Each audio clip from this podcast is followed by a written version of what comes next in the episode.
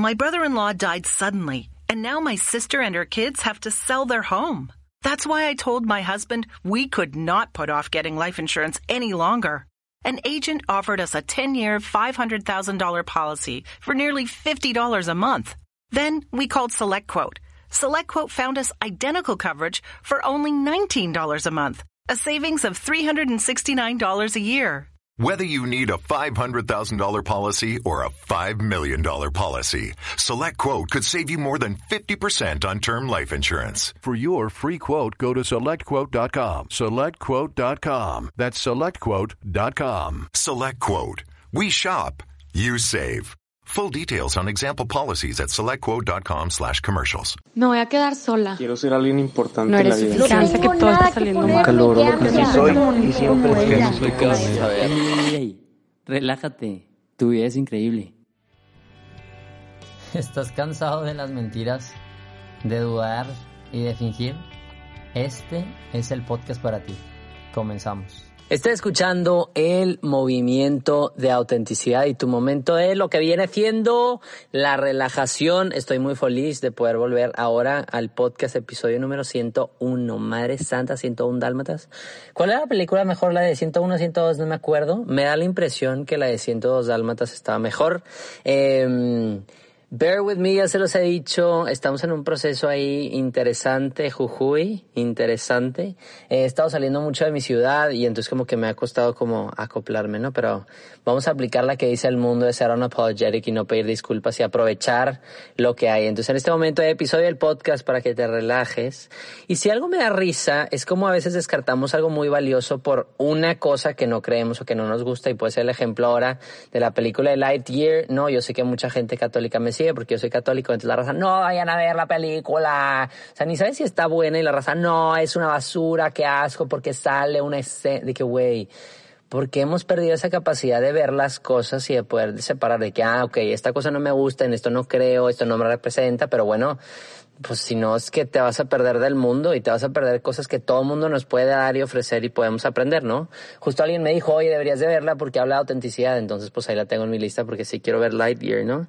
Y así igual, eh, quizá para los que no sean practicantes se pueden eh, escandalizar un poquito con este texto, ¿no? Que se llama Amarás al Señor tu Dios y es la psicología del encuentro. El autor se llama Amado Cencini o Cencini, yo creo, no sé, italiano, Cencini, me suena que es por ahí. Eh, y entonces, no se escandalicen, ¿ok? No, es que ya no creo en Dios, esto no me sirve, ¿ok? Es un vato demasiado inteligente que habla sobre la identidad. Y entonces lo leí y dije, esto es clase, o sea, saque el apunte y, y, y, y vamos a como desglosar. Y para mí me ayudó muchísimo a decir, "Ah, esto es verdad, tío, o sea, no estoy loco, no estoy loco, ¿no? Entonces, todo el escrito habla de identidad, ¿ok? Eh, y me gusta que vea la identidad. Yo les voy a dar puntos por si les funciona a mí. Yo me estoy identificando y me está ayudando muchísimo a descansar, ¿sí? La identidad es un punto de llegada, no es estática o pasiva. Y eso me gustó, ¿no? Como que a veces el mundo nos pide como definirnos ya, en este instante. ¿Quién eres? ¿Qué crees? ¿Qué haces ahorita? ¿Por qué estás cambiando? ¿Por qué ya no eres como antes? Es que, brother, estamos becoming, como se llama el libro de Michelle Obama, que no he leído. Es un punto de llegada, o sea, es un camino y es curioso porque lo alimenta con otras dos frases, dos otras dos frases, ¿no? Solo viviéndola, se refiere a la identidad, la podemos experimentar en el presente.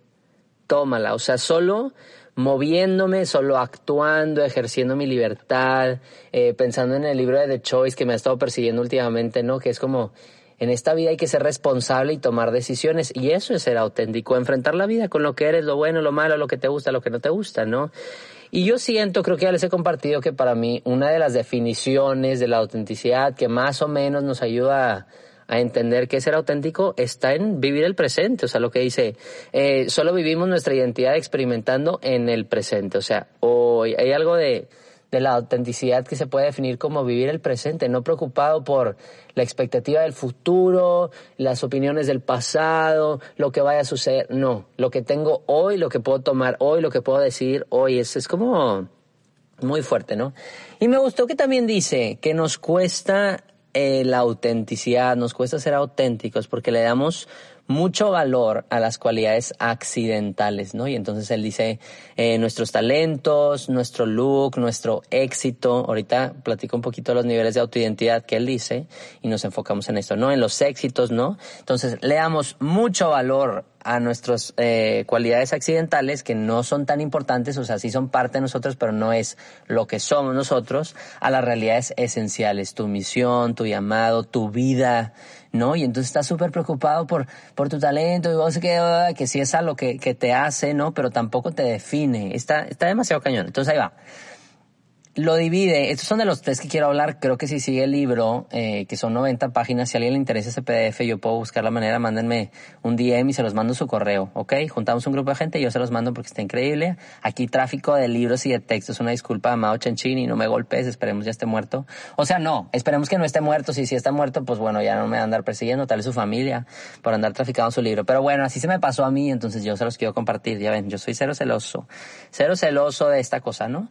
Eh, divide la autoidentidad como en tres niveles, ¿no? Y se me hace demasiado rico. A ver, saca tu pluma y tu lápiz, ¿no? Entonces, primero, nivel corporal. Y dice, valoramos nuestro cuerpo como lo único por eso hay una exagerada preocupación por, la, por estar sano, por la belleza, por la juventud, ¿no? Dije, madres, creo que ahorita el mundo sí está en este canal, ¿no? O sea, yo me meto a TikTok y veo a raza mamadísima y raza que se dedica 100% a eso y que está increíble. ¿Se acuerdan cuando hablábamos de los arrepentimientos? Uno de los, eh, de las categorías que Daniel Pink pone sobre los arrepentimientos, Daniel, se escuchó como ping pong, que Daniel Pink pone sobre los arrepentimientos una categoría es como de las decisiones como de no me cuidé lo suficiente, no ahorré dinero, no fui al gimnasio, no comí bien, que está bien, ¿no?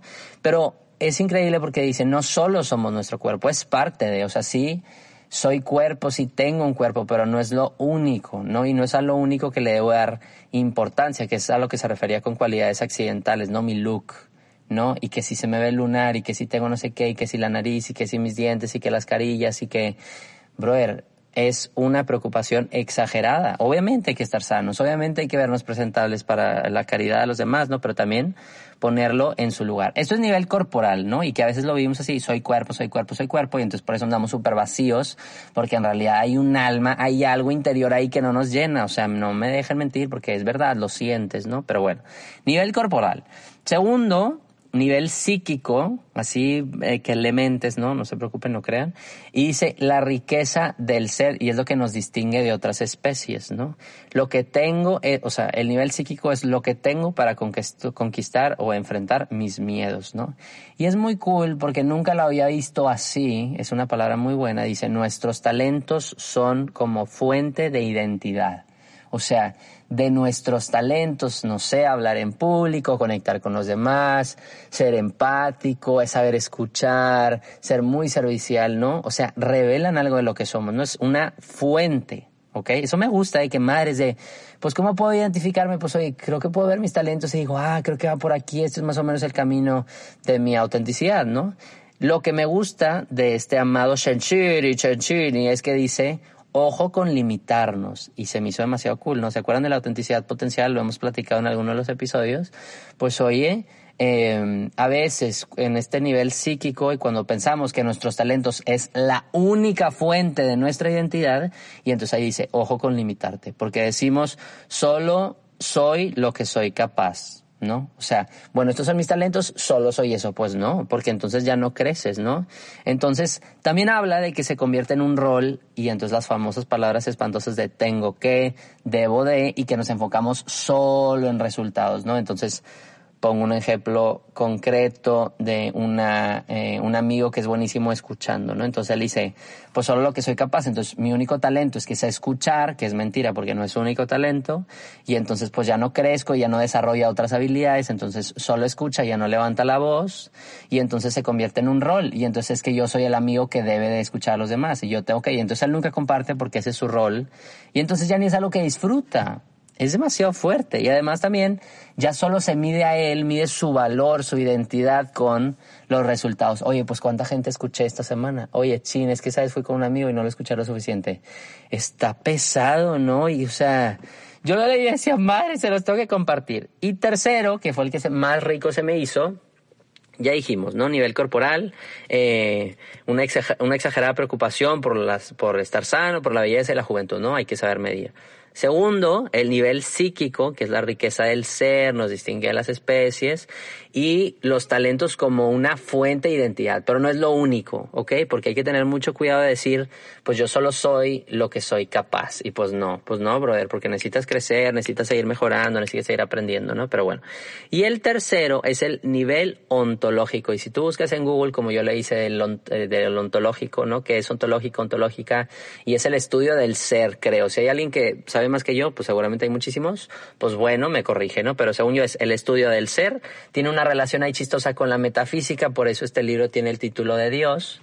Y entonces me gusta una definición que dice, la autenticidad o tu identidad no solo es tener cualidades, ¿ok? Que era lo, el nivel psíquico, ¿no? De mi talento como fuente de identidad, sino no solo es tener cualidades, sino saber para quién, para qué, de qué son esos talentos y con qué objetivo. Madres, o sea, es una mezcla entre mi yo actual, lo que sé ahorita, lo que conozco ahorita, los talentos que tengo, mi historia de ahorita y mi yo ideal que es demasiado rico porque también dice, este yo ideal es inalcanzable, hay que hacer la paz con que es inalcanzable y no pasa nada, porque eso nos debe de llenar de esperanza. Mar es lo mucho que puedo crecer, mar es lo mucho que puedo aprender, mar es, o sea, justo estoy leyendo el libro de Quiet, que se lo recomiendo, de Susan Kane, que habla de la introversión, y entonces habla de cómo la introversión y la extroversión y cómo podemos seguir creciendo uno y otro, cómo nos podemos complementar, y yo me leo y digo, no, a ver, yo sí me considero extrovertido, pero tengo una, soy súper sensible, ¿no? En el libro dicen high sensitive, pues yo sí soy ese vato y entonces puedo conectar con mucha facilidad con introvertidos también.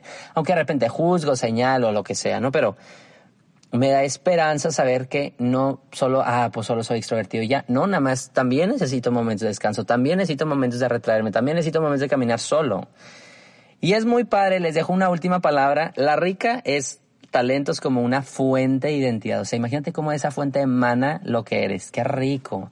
Pero segundo, eh, esta frase, ¿no? De no solo es tener cualidades, sino saber para quién, para qué, de qué y con qué objetivo, que es tu misión, que es encontrar tu vocación, tu llamado a la vida, que a mí eso me traumaba porque cada vez que leía más de la autenticidad hablaba mucho de las potencias y yo decía, madres, es que yo no soy un promotor vocacional, yo no hago exámenes psicométricos, yo te voy a decir a qué carrera estudiar, no, no me busquen para eso, conozco gente que es muy buena, ¿no? Pero dice, este conocimiento de mi yo actual más el ideal me debe generar eh, mucha esperanza y es un germen de positividad, un germen, o sea, un germen que crece, que se contagia, que me hace enfrentar la vida, que me hace enfrentar los problemas porque digo, madre, todavía me falta, me falta, me falta, sabiéndome valioso.